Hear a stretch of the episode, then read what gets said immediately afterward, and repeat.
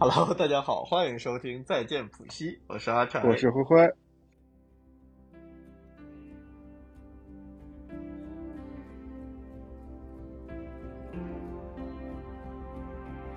这是一期临时加更，说这种话感觉好亏心啊！就是谁谁家一个月更一期还是临时加更啊？对。刚刚我们说这期聊点什么呢？然后张威说就是这期就是 Q 一复盘。我想说 Q 一才出了一期节目，复盘给谁听啊？嗯，就是。对，第一个双月的复盘吧，就是我们虽然这个双月只更新了一期，但是依然获得了一些，呃，匪人的成绩。但是这个成绩还是去年的，就是就是今年被发现了。如果不是我们去年的那个预判，哪有今年的收获呀？就是丰收都是要靠前面的播种。啊，才能拿到就是最后的硕果累累。嗯，最后我们拿到了什么呢？也是想必大家也在公告栏里看到了啊，在这普西，呃，成立了两年多了，我们第一次登上了小宇宙的首页，也是被小宇宙的编辑团队啊发现了我们这颗明珠。哎呀，他们在这个沙那个大浪淘沙淘了好久，淘了七百多天，终于淘着我们了。但是被听到的感觉还是很好的，对。然后跟大家说一下那天晚上发生了什么吧，就是呃那天晚上阿柴就跟我聊说有一期节目最近突然涨得很好，然后但是不知道为什么，但是就是阿柴可能没有这个习惯，但是我有，因为去年的时候我们俩就跟他分享过，呃去年小宇宙不是做了一个就是二零二三的年终盘点的榜单嘛，然后这个榜单呢。它不像是那种普通的榜单，就是只列比如 top 十啊、top 二十这种。如果是这种榜单的话，我我可能本身就觉得它跟我们其实没什么太大的关系。虽然本身这个榜单确实无论什么颗粒度都跟我没什么关系，但是我就是总觉得，就是万一我们有哪个细分方向确实是获得了小宇宙的青睐，可以去登上这个年终的榜单。于是我就把这个榜单从就是总榜到底下的分榜，到底下的选题榜，就是各个位置。都去寻找了一下有没有再见普希的痕迹，但其实没有。但是啊，咱们就是说这些习惯的养成都促成了那天晚上这个事件的爆发。就是阿柴说，就是这个节目不知道不知道为什么长得很好的情况下，我也不知道为什么鬼使神差的就打开了小宇宙的 APP，锁定了首页，然后很快的就翻到了就是这这个专题，然后我们就在这个专题的第一位赫然的看到了再见普希的名字。对。就是我我我昨上次张辉跟我说，他有一段时间就是年底的时候做了一个特别荒谬的事情，让我猜猜看是什么。然后我猜了好多，一直没猜出来。最后他跟我说，他做的荒谬的事儿就是在小宇宙的年终榜单里面寻找再见普希。然后，但是养成这个习惯养成的很好，直到那天晚上，就我很困惑。那天就是同时有二十多个人在听，我就在想说。就是从来没有过我们这个整个播客有二十多个人在听的情况，然后就在找到底是哪一期节目，然后就找到了这一期，就是就是我那个时候看他还找才找到了七百多的听听那个收听的记录，然后七百多其实对于我们就是所有众多的这些高播放的节目当中，七百多其实还好，属于一个中游的水准，但是它奇就奇在它涨势喜人，就一会儿一刷一会儿一刷它就会巨多。我把那期节目点开之后，发现这二十五个人都是在这个节目上去的。我就问张辉，我说这个节目很很离谱。然后我们还在讨论说，到底是哪一个渠道说，呃，就是有这么明显的效果。我们还想说以后就着力发发发发力一下这个渠道。然后张辉跟我说是首页推荐。我说哇，哈哈，那一天晚上啊。没想到这个渠道我们一直在发力，就是发力不上，有一种就是努力使不上劲儿的感觉。对，就只能说努力被看到，但是就是这是一个玄学嘛，就是不见得努力会被看到。然后我还我们在说说这期节目，其实当时聊得很好，因为是就是张文上了一期综艺节目嘛，然后还特别符合我们这个就是呃打工人主线的这一期节目的主题。后来张。我们还在聊天，就是说 真是好节目啊，自己会说话。结果本来以为是自己说话了，后来还是靠人家编辑推上去。那也得是我们发声，他们这个专题才有的可聊，对不对？对，总之呢，那天晚上就是发现的非常的及时，然后在发现之后啊，我们在所有的渠道啊，包括我们的听友群啊，还有个人的朋友圈、小红书之类的呀，都就是习大普奔了一下。嗯，那在这里也跟大家汇报一下，经过了这呃几天的发酵，这一期节目也非常荣幸的成为了再见补习史上越听那个叫什么，这叫播放量还是什么收听量最多的一期节目啊，已经突破了三千大关，就是很不容易。就是我我们也是那天就是从看他从就是涨到了五百以上一千，然后两千，然后我我我我我昨天还是今天是早上看的时候已经过了三千了。就就会觉得，嗯，倒不是说三千这个数字它有多高，因为跟很多人家其他的那个播客比起来，人家动辄就上一万那种，确实也是比不了。但是就是跟我们自己比嘛，你就看我们之前的，无论是那些一九八八呀，还是我们去年就是我们年底不是做了一个年终盘点的一个呃复盘嘛，就会发现就是那些我们觉得还不错的节目，也就一千出头的样子。其实我们也没有想过说真的会有。一期节目能够登上首页，能够有突破三千的播放，所以对我们来说也算是一个激励。但这个激励呢，不一定能够导致我们有非常高频的产出。但是，呃呃，是对产出了，这不是水了一期吗？是对我们这种两年辛苦工作的一种奖赏吧？啊，对，就是在那期节目发之前啊，我们两个人对于就是播客的。嗯，录制原则就是保质不保量啊。说是保质不保量，其实就是没有什么选题，就就就就不说了嘛。然后那期节目发布之后啊，就是每天都是绞尽脑汁，我都在想咱们下一期聊什么，要不要站稳职场线，然后继续就是下一期再再聊哪些内容，甚至脑子里有时候还会想说，小宇宙下一期的选题是什么呀？但该说不说啊，就是虽然我们这期节目就是有点偏水一期的这个这个性质，但是其实我们在这期间已经 pass 掉了三到四个选题，甚至有一个选题本身今天晚上就应该要录，但是确实是我会发现，呃，那个选题上如果我们是硬聊的话，我觉得大家听起来也会觉得很无趣，所以我们觉得就是呃，等我们思考好要要去分享什么的时候，我们再去启动这些选题。然后我觉得水一期大家开开心心的嘛，如果我们硬要。就是那种聊一期，我们其实都不太能去分享的。对对，大家会觉得就是一，就是我们没有水，反而获得了一个比水一期更差的效果。所以说我我也觉得说，确实是不太合适嘛。我们我们其实三月份一定会更新的，但是具体是哪个选题，包括我们其实二月份唯一更新的那一期的选题，有很多人会说希望就是两位。呃，黄女士跟呃安安哲拉女士能够返场，我们在想说，就是他们有哪些更呃适合的选题去参与，我们也会去跟不同的嘉宾去做沟通，呃，这都需要一些时间，所以说呃，也是希望大家能够敬请期待吧。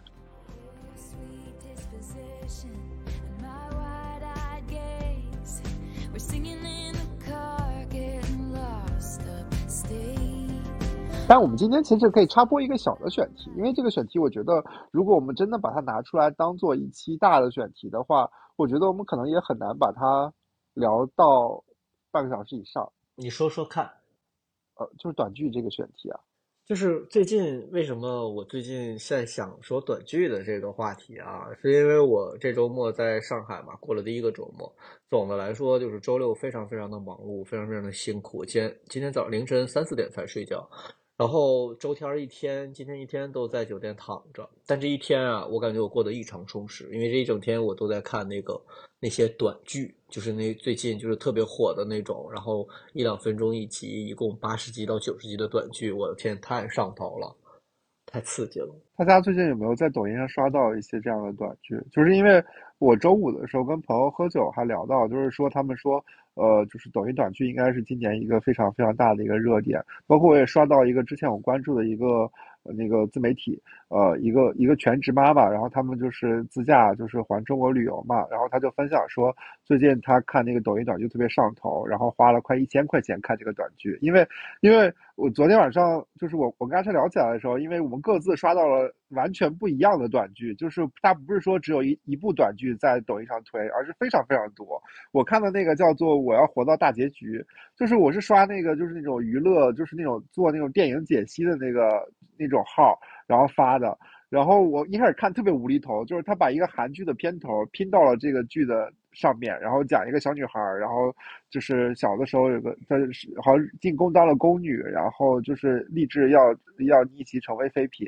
然后她又是一个穿越本，就是她她本身是个宫廷戏，然后她又是个穿越本，就是这个这个女主呢，她是一个现实生活中的人，她穿越到了古代，然后成为这个宫女。然后，并且他熟知就是原本的这个节奏里面谁要死了，谁要殉葬，谁要搞他，所以说他就是呃怎么样通过逆袭，然后。在已知条件的情况下，通过自己的聪明才智，然后希望能活到最后，就是就是那种就是大女主的爽文的那种大结局的剧本嘛，就大概是这样。就是，但是他就会卡在一个非常非常点，就是他们里面所有的人的演戏演技都非常的浮夸，这个剧本呢就是非常的离谱，离谱到就是你觉得就是那种非常烂俗的那种那种那种网剧小说。但是你你把这些加在一起之后，你会觉得就是这个编剧和演员都在发疯，发疯到恰到好处，你就是很想看，并且他那个收费点也是的非常非常的巧妙，就是把你调到就是他他不是所有的都要收费，他前面十几集都是免费的，就是把你那个情绪调到你你想跟着往后看的时候，马上开始收费，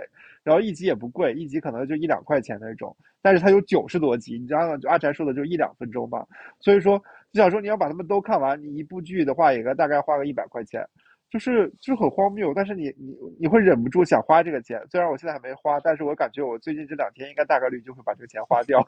我已经看完了两部短剧了，今天就是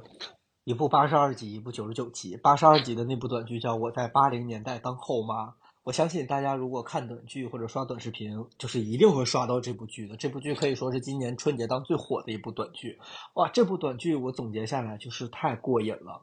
它的它的它的剧情其实特别简单，就是一个女主穿越到了一个八零年代的人的身上，一个一个女孩的身上。然后这女孩本来要被迫嫁给一个。据传是在农村养猪的一个二婚的男的，那个一个老登，但是这个女主嫁过去之后，就是一路开挂。后来发现这个男的呢，就是实际上是一个贼有钱的一个养殖场大老板。然后这两个孩子也不是他的，是是是他姐姐的。他实际上就总之来讲，这个男的长得巨他妈帅，还巨他妈有钱，对，又深情又专一。然后这个女的呢，带着现代女的思维，就是逮谁骂谁，碰到碰到了很多个坏人，但都被他骂走了。就这部剧非常的简单，它的剧情就是是那种非常狗血，你。但是好就好在它给提供了非常大的情绪价值，就不像现在这些电视剧要拖拖拉拉，女一和女二演一半之后就开始演女二男男二和女二的那些就是乱七八糟的事情，就是剧情灌水。这个剧情非常直接，就是男一和女一两两个人，然后中间遇到一些奇奇怪怪的人，但都被就是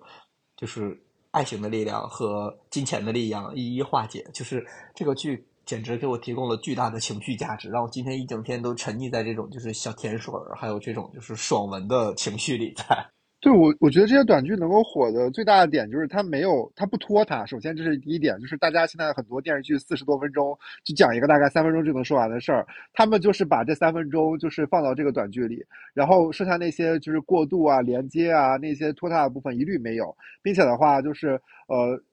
之前那种特别长的电视剧，他特别喜欢就是那种反转，然后再反转，再反转，就是虐你嘛。你但是现在这种的就不是，就是就是很爽，就一直踩在你那个爽点上。你想让这个女主怎么怎么样，她就是按照那个方向发展的。这个剧里的反派也没有就是说他把那个反派渲染的，也不是说这反派就是说就是先跟这个主人能抗衡一段时间，反正就是在他该死的时候，他就会一定被被被制裁。就是觉得就是嗯。就有点像我们小时候，比如就是那些玩什么奇迹暖暖，然后在奇迹暖暖跟里面那些虚拟人物谈恋爱的人一样，就是我觉得阿展那个情感本跟这个也差不多，就是想说你在一个游戏里都愿意，就是一个换装游戏里都愿意跟这这些人谈恋爱，就是这些人也会为了这个短剧而花钱，但是就是。嗯，我觉得就是他们给给到了你非常充足的情绪价值，就是你那些在现实生活里实现不了的一些又干又又简单直接能够完成的一些呃生活诉求、情感诉求，都能够在这个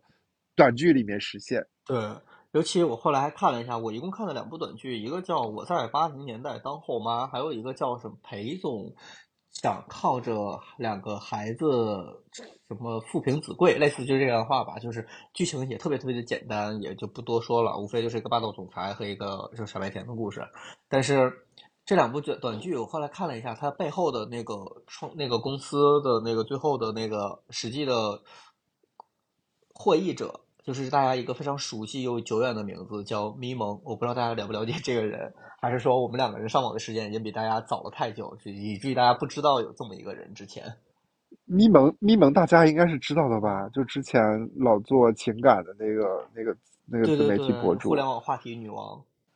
因为其实我现在想起来，当时咪蒙为什么最近那时候为什么那个时候特别火，就是因为他特别喜欢，也不能说特别喜欢，他只是很擅长，就是制造对立，就把一个矛盾点完全抛出来，然后呃，完坚定的站在一方，向另一方就是就是制造这种对立。就因为大家都知道，互联网是一个呃呃，就是龙蛇混杂的地方嘛，大家每个人都有自己的立场，所以咪蒙在利用这种呃观点对立的。这个优势的时候，就会有大量的人去喜欢它，去愿意追逐它。所以当时咪蒙出了非常非常多的那种爆款的互联网的软文，然后每一个十万加，我感觉后台可能数据都不止百万加之类的。所以当时咪蒙就是被称为就是话题流量女王。后来不知道什么原因被被全网禁掉了，然后这个人也没有了。这个原因大家可以自己搜，就是我记得是这个当时量量的还很明确。就是他现在其实个人也是凉的，他现在自己以个人形象出现的话，我估计大家可能也不会看。但是就是好就好在这个短剧其实跟就是如果你不是去看出品方的话，你其实很难跟咪蒙挂上挂上钩嘛。就大家也不是为了冲着咪蒙看的，而单纯只是看这个剧情，然后。我会觉得，就是这些之前做自媒体能火的这些人，他们就是天然还是有一些呃创意能力跟文案能力的。要不然的话，就是他们其实相当于东方不亮西方亮嘛，他自己账号做不好，他这个能力还是在的，所以他其实可以很好的复用到其他的，比如像这种影视影视剧的一个领域里面，并且说，其实我觉得做这种自制短剧其实也做了很多年了，但是我觉得今年一定是，比如说在抖音上发这种呃超短型的这种剧的。一个新的一个，呃，就叫这叫什么风风风口吧？风口，对对对，这是一个风口。就是我觉得可能对于整个影视行业来说，我觉得都是一个很很大的一个改观。因为现在确实是，呃，流出来能看长视频和长影视剧的，就是大家对于长影视剧的那个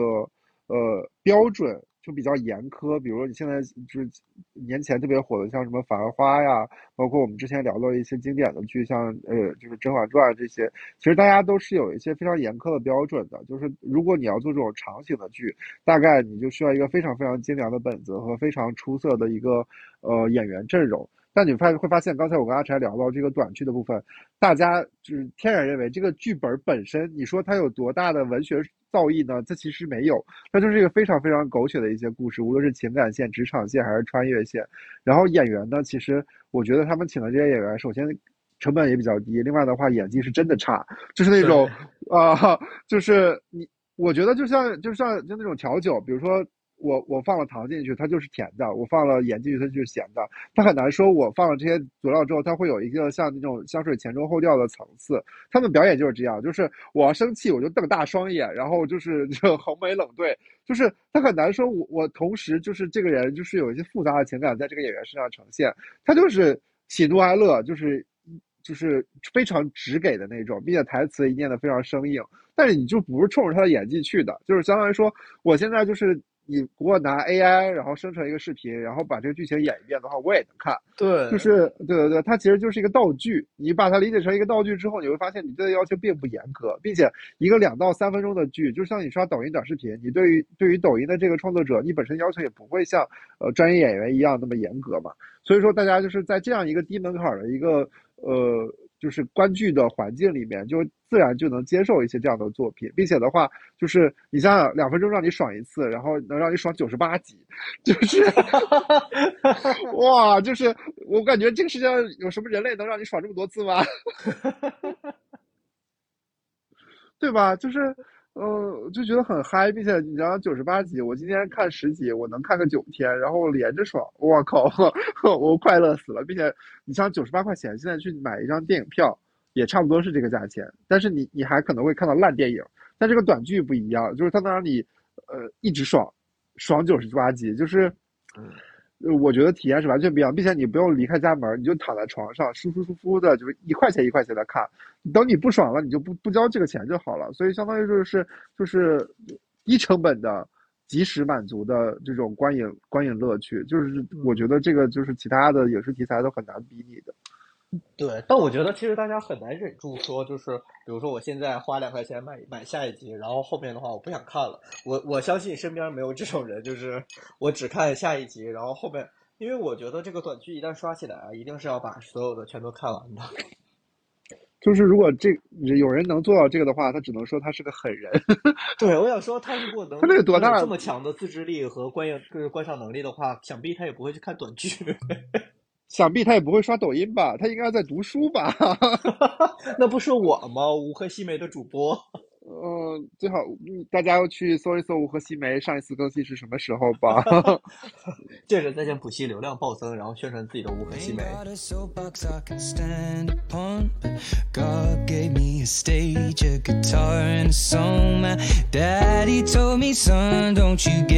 觉得这个短剧其实挺有意思的，就是首先我是一个。呃，对于电影电视剧就非常热忱的一个人物，就是我没事儿的话，可能每周没没没没什么事干，也会去电影院看电影。就是我可以接受长的，也可以接受艺术片，也可以接受这些有趣的商业片，也可以。就是我我我其实口味很繁杂，但是这个短剧啊，一开始确实是有一些难以下咽。但是我相信，就是大家相信我，你先吃下去前两口，这个东西 就是越嚼越有味道。它没有什么，它没有什么能够跟。就是电视剧和电影去抢赛道的，就是我我还是想说，电视剧和电影跟电短剧并不是一个赛道，因为短剧频繁的提供是爽点，它是让你看到这些就是爽的地方，相当于说短剧只只只有一个优势，就是颅内高潮。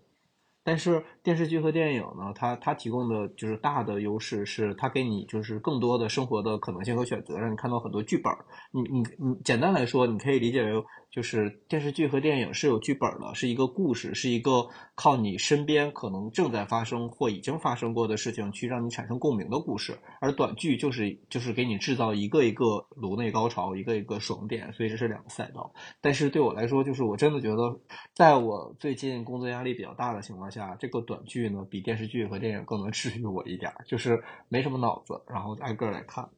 我觉得也挺有意思的，因为现在短剧，我觉得可能未来会越来越卷吧。就是从看大家哪一部，就是怎么能够在两分钟之内更多的制造爽点。就是因为现在普通的爽点，我觉得已经不能满足大家。比如说，我现在看到第二部短剧的时候，像那个什么裴总富平子贵，我觉得就没有第一句上第一部上头，是因为第一部吧，它是真的爽，你是第一次接触到这种东西，就是第一次往往跟第二次都不一样。后来我看到第二部短剧的时候，我我会能预料到它的爽点在哪里，这个对我来说就是一个，嗯，一个一个打了一个折扣，就是对对对这个剧的效果就打了一个比较大的折扣，所以我觉得以后短剧可能会越来越卷，它卷的地方不在于说怎么密集的制造你的爽点，有可能说怎么制造一些你没有想到的爽点。我我我我我其实比较期待，就是接下来这个短剧行业到底是，呃，在春节档之后大家都没有时间刷了，所以就销声匿迹了，赛道稳定下来了，还是说越来越卷，越来越卷，卷出了更更多有意思的内容？就是这个，我是还挺期待的。对我，我觉得这聊到这个短剧，我突然想到最近还还有一个另外一个，就是我感觉跟短剧有点类似，就是你有没有玩过那种，就是那种。相对来说，制作成本比较低的那种，靠手充六块钱，然后去玩那些游戏，就是你在抖音上有没有刷到一些这样的游戏？就是那种，就是你只要充六块钱，然后你就能获得那种高等级的装备，然后大的爆率，就这就这个，就是快来砍我，我是渣渣辉的那个那种游戏。只不过它没有那么，就是之前那是页游嘛，现在这些游戏呢，就是比那个页游还要高端一点。就是我我那我那天看一个朋友在玩，就是他就是充六块钱，然后就能拿一堆就是这种非常非常高等级的装备，然后他这种游戏呢一般会开非常多个服务器，然后你能就是相当于说每个服你就是你随便进一个服，你就轻轻松松到这个服的，比如就是这个服的前一百，然后或者这个服的前多少名，就是你其实也花不了多少钱，然后这里面的话就是这个游戏呢就是。呃，也不太需要什么操作，就是基本上都是那种代打的模式。但是你就会发现，你就很爽，就是你只花了六块钱，你就能在这个游戏世界里就当大哥。然后就是里面该有那些什么师徒系统啊，然后那些，并且它那个里面的卖的一些东西还都有是那种市场行情价波动，比如说大家都在买那个什么宝石，它就会涨价百分之五十之类的。反正就是就觉得就是，呃，我觉得跟短剧逻辑一样，就是你花不了多少钱，但是你能在这个世界里找到你最大的那个爽点。你玩这个游戏无非就是想要就那种我在这个世界里就是就是征服这个世界，能够获得非常多的好的装备和好看的皮肤，就是，呃，我觉得跟这个短剧是一样的。你就在游戏里面，你花六块钱能干这个事情，你你现在随便打开腾讯、网易的游戏，你花六块钱，你什么也不是，就是你你也就是个首充用户，送你一些不痛不痒的一些出。对，初级新手礼包，你要实际玩起来之后，你不充个六四八，然后呃五个六四八这种，你根本就是见不到什么东西的。所以说就是，但你在那种游戏里面，你充一个六四八，你就是一个恨不得这个服的前十名，就是 这完全是一个天差地别的待遇，就跟抖音这个也一样，就是你平时你去电影院看一个呃一百二十块钱的 IMAX，如果不好看，你还要骂街，但是你在抖音里花九九十八块钱，然后看九十八集爽剧，就是我觉得那个点完全是不一样的，就是你你你感觉你就是就相当于说。你是你是一个高贵的消费者，你花了九十八块钱去给这个短剧投资，然后每一季都应该让你爽到，你才会继续继续花这个钱。对我是为了我自己的那个快感而付费。然后，但是你看其他的作品，就有一种感觉，就是我花了个钱，其实是就是听别人给我讲这个故事，没错，就是对彼此在审视的状态。就是如果我。花这个钱，我觉得不好看，但别人有人说好看，你会觉得反而可能觉得就是大家审美层次不在一起，就是你很难评说就是这个东西到底到底好还是不好。但是这这个短剧不一样，你觉得好看你就看，如果你不觉得不好看，你就觉得是垃圾，你就不看。就是人家总人从来也没有标榜自己是一个呃，就是 走那种品质感。路线的影视剧，人家就是干这个事情的，服务的就是娱乐，娱乐这件事情。所以说，大家谁也别谈谁高贵，就是 一块钱看的的东西，对吧？能高贵到哪里去呢？但是，但是，我觉得这符合现在大家这整个的消费观跟这个娱乐观，就是大家也也不希望花很多钱去做试错这种。东西嘛，但是就是我觉得现在看短剧这波人，和之前看那些网文小说的人，其实都差不多。我们小时候看那些什么郭敬明的什么最小说，那些那些就是青春伤痛文学，我们其实其实骨子里还是喜欢这些东西的。只不过我觉得，等你长大成人之后，你确实还会是有些那种，嗯。成年人的心理羞耻，但是我觉得在刷抖音的时候你就不会，就是我觉得大家，比如我有人说什么，就是大家在发福跟发情之间选择了发疯，我觉得这个这些短剧也很符合我们现在整个人每个人都喜欢发疯的这个点，就是它里面那些主人公在干的一些剧情，就是你平时生活中想干的一些发疯的事情，又不敢干的事情。对对对，就是我觉得他们就是。作为你的替身，在这个剧里帮你把想发的那些疯都发掉了，就是那些 歇斯底里的台词跟那些荒诞的剧情。然后我觉得其实出一个什么职场剧，我觉得也挺爽的，就是那些你跟老板那些狗血的事情，对，都通过这个剧里表现出来了。我觉得我是愿意花这个钱的，但是谁没有？没有人想看那种深刻的，说我在职场里面就是呃怎么能够成为一个非常棒的打工人，就那种比如讲那些专业那什么医学法律，就是成为精英的那个路线，大家已经看的腻腻的了，就大家就想看一些就是在职场里发疯的事情。但是我觉得在正剧里其实很难实现，但抖音短剧就满足了这件事情。而且他赛道非常专一，他的内容非常专一，就是他是一个情感本他，就专踏踏实实给你谈恋爱；他要是一个职场本他，就踏踏实实的搞钱，不会跟你说跟同事谈恋爱怎么怎么样的。对，现在就是那种事业剧，明明是讲职场的，他们里边非得搞三对情侣在里边谈恋爱，就是搞这种办公室恋情。我说这这个。搞搞办公室恋情，这个就非常不真实了。我试问一下，大家都工作了吧？你会爱上你的同事吗？你每天看的都烦死了。我就想问问你，同事能看到你朋友圈发的东西吗？这个恋爱怎么谈？我就觉得很荒唐。就是我记得之前他们有一个，就是讲那种就是急诊室的，就是那种加上急诊室每天多忙啊，见的都是那个生老病死的那些事儿，然后里面还在里面谈恋爱，我真的觉得很荒唐。但是抖音短剧就不会，他要谈恋爱的话，他管你死不死活，有病人的话他也不管，他就是在里面谈恋爱，就是他明明 他不是为了救死扶伤去的。对，就是这个这个这个短剧，就是给大家非常。单一又很饱满的情绪价值，这点就很好。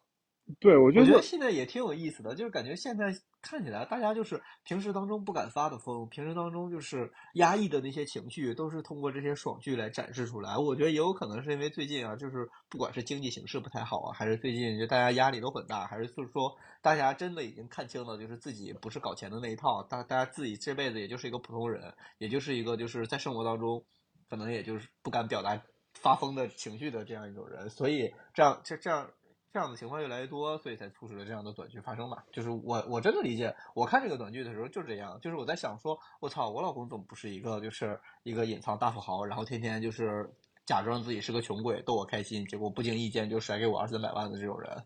对你，你有没有记得有一阵儿，就是大家喜欢说，比如说我喜欢的音乐是什么，我喜欢的电影是什么？我记得很多人会在那里写什么我喜欢电影什么《肖申克的救赎》，什么呃《盗梦空间》之类，就是大家说错真的吗？对，大家如果在那里我喜欢的书籍写《梦里花落知多少》，大家会不会觉得 觉得这个人有病？但其实我觉得，就是大家百分之九十的人 都是看这些长大的，就是我就想写《悲伤逆流成河》，你会觉得这个人很没有文化。但是大家其实你会发现，大家那个那个手机的那个浏览记录啊，大家浏览最多的三个软件，无非就是抖音、小红书、微信，这三个软件里面能有什么文化呢？大家每天花八个小时在这个三三个软件里遨游，然后最后得出的结论就是，我喜欢看一些那种就什么现在的 Open AI 的一些讨论，我喜欢研究一些这这些就是新的科技跟前沿知识。我觉得才不是，大家就是在家里偷偷发疯。对啊，想说妹妹别装了。对啊，就是如果就是有一天把大家的那个浏览记录真的做一个报告，然后来跟大家说他喜欢的书籍是，他喜欢的音乐是，啊，他喜欢音乐有可能是那英娜爱如火，对不对？之前大家就觉得凤凰传奇土。但是现在我发现很多人就是明目张胆喜欢凤凰传奇，我觉得是一样的，就是有些高雅和恶俗吧，都是介于自己的界自己的定义。现在就是大家已经不装了，大家就是我喜欢这个，我就对，对我就明确表达，我就喜欢这些东西。像马楼火了，就是一一只破猴，怎么能够成为现在表情包的顶流？就是因为就是因为这个这个猴在表情包里疯狂的发疯。对，然后我觉得就是大家借游戏的这些，无论是表情包啊、影视剧啊，还是就是大家的一些关注的一些自媒体啊，都是大家就是真实真实的那种情绪的一些写照。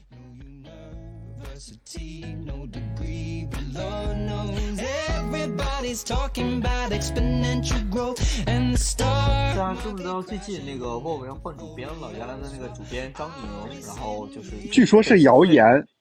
对，说是说谣言是郭敬明接他。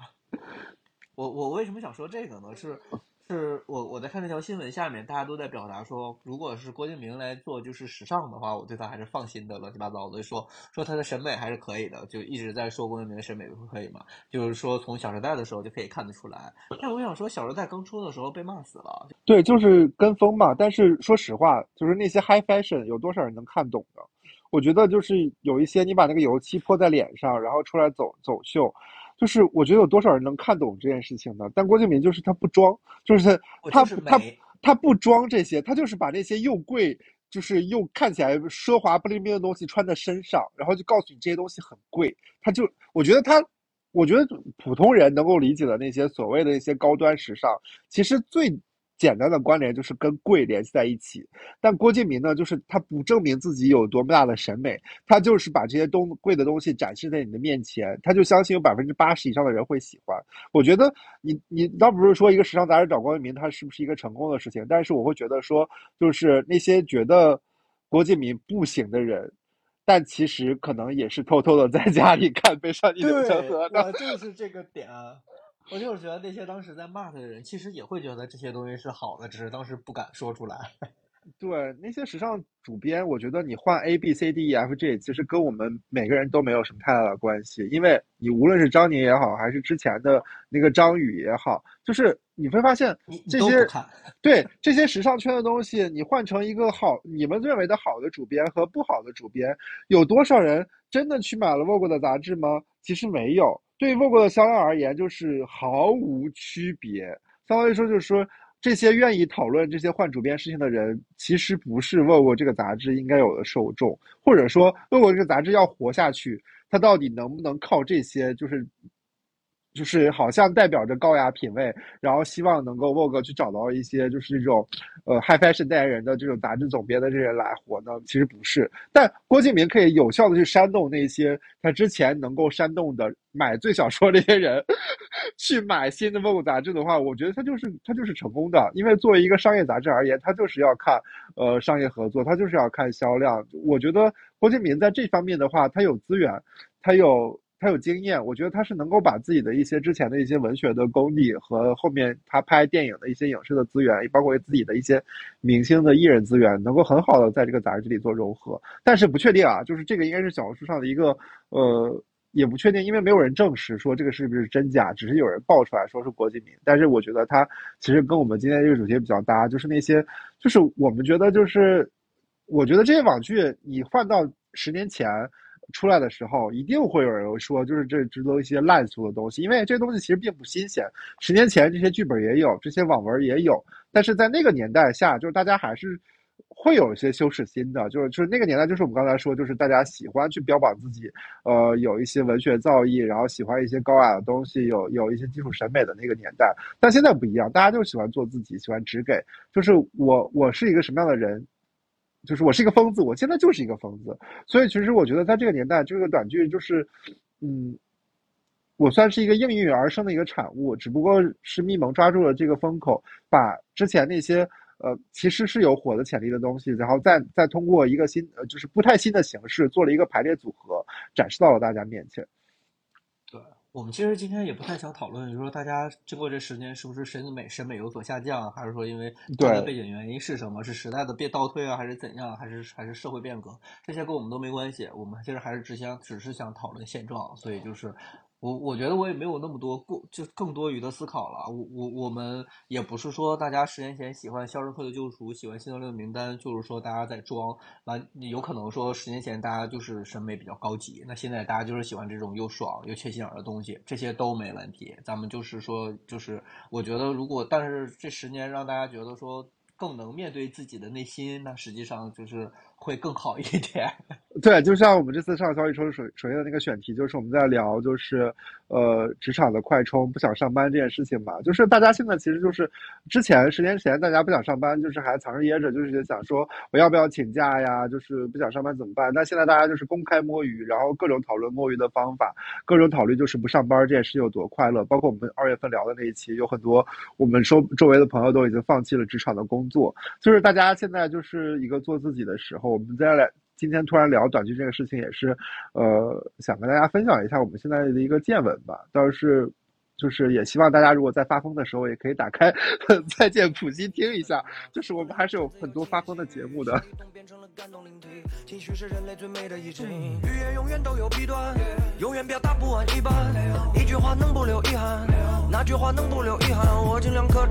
今天的这个内容也给了我很大做做节目的启发，就是我可能也要想一想，怎么以后在节目里能够制造一个两分钟一个爽点，然后让大家有四十五分钟的高潮。对，大家就是我我我我这次因为上了首页也是去发给了很多朋友，说我们上首页这件事情，他们也去听了一下我们的节目，然后他们其实会说，就是阿柴选的音乐很好，然后希望这个音乐的密度会更大一点。我后面的话也会调整一下我们的一些就是聊天的节奏跟就是一些音乐的排布，希望能够就是获得一个更好的那个节目这样的体验。对，但我们今天这期节目啊，我听下来也是没有给我任何话口，就是我真的没有地方可以切音乐。今天这今天这期虽然是水的一期，但是咱们就是关于短剧的这个选题，是不是聊的时长也是很够？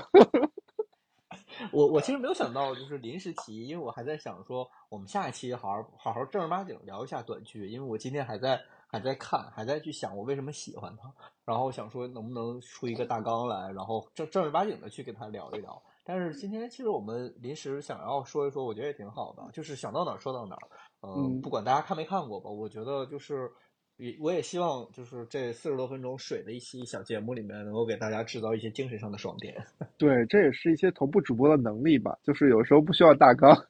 也能聊四十分钟。今天真的完全没有大纲，我现在一直因为我现在一直在喝酒，我现在已经不太记得我之前说了什么。嗯，喝多了，所以所以今天今天今天和昨天啊，就是酒精密度实在是太高了。嗯，反正这就是一期再见普希的，呃。算什么？感谢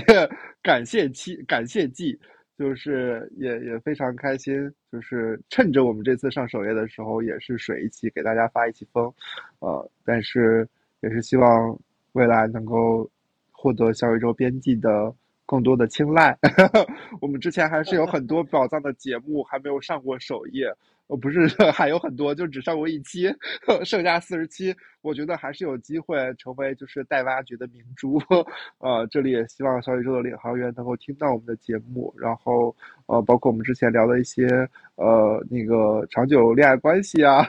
我们上一期两位小红书啊，对啊，小红书的那个两亿人都在诈骗的小红书啊，还有我们上一期，我真的觉得就是上一期我们聊就是裸辞。和职场的两位女士表达的，其实就算真的是，呃，就是有料有趣吧。然后也希望未来他们有机会能够在首页大放异彩。嗯，然后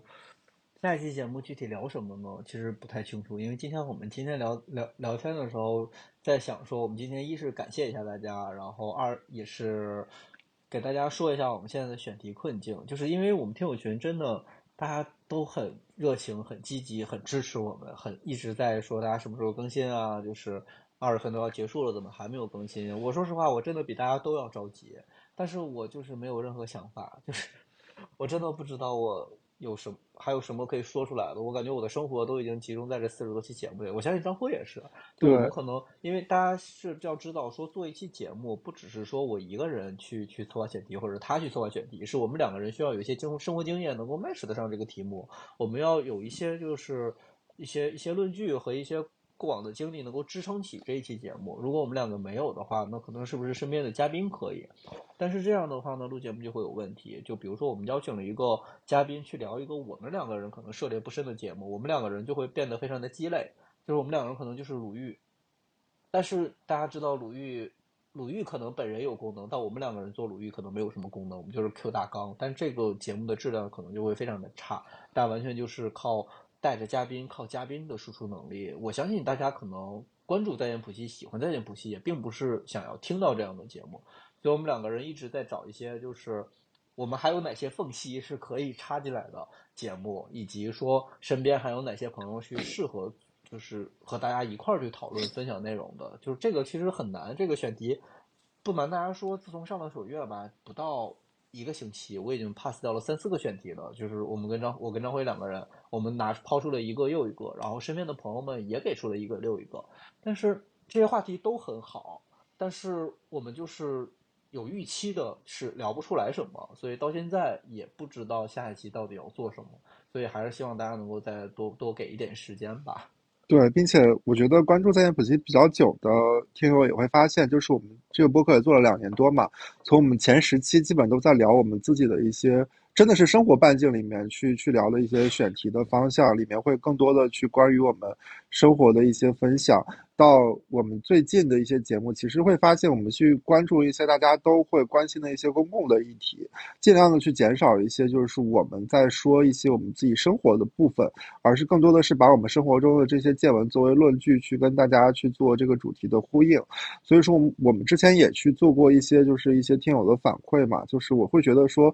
一直在去。聊我们的生活。呃，经验这件事情会确实会让这个事情变得无趣和枯竭，因为大家其实也不是说我打开这期节目就是要听到我们两个的生活分享，所以说我们还是希望能够更多的去去围绕着大家关心的一些呃点吧，去去找到一些共性，去跟大家去做一些呃更有意思的一些表达。无论是我们最近在聊的，我们去我们去年年终总结的时候也聊过嘛，就是一些无论我们在聊情感、聊职场啊，或者是聊影视剧，都是希望能够去。找到一些不一样的点，然后去做切入，避免回到两年前那个，就是因为两年前我记得我们也是有呃录到过七八期的时候，就会发现我们聊一些旅游啊，聊一些健身，聊一些咖啡之类的这些选题，确实是说就是你完全把自己的生活摆到台面上来说，其实是一件比较无趣的事情啊。但是那确实是在我们初期的一个阶段，我们会觉得呃那是我们一个比较试水的一个很好的一个切入点。但现在这个阶段，如果我们再把这些选题拿出来的话，我会觉得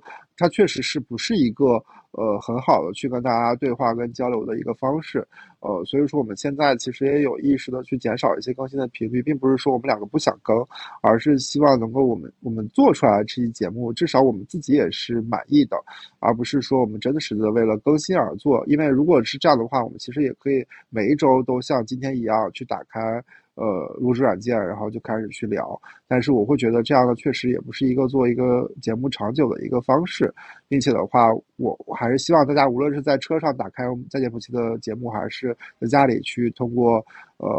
呃就是音箱去做那个就是相当于电子榨菜的外放啊，都能够去给大家带来一些呃有趣有料的东西。嗯。那是我。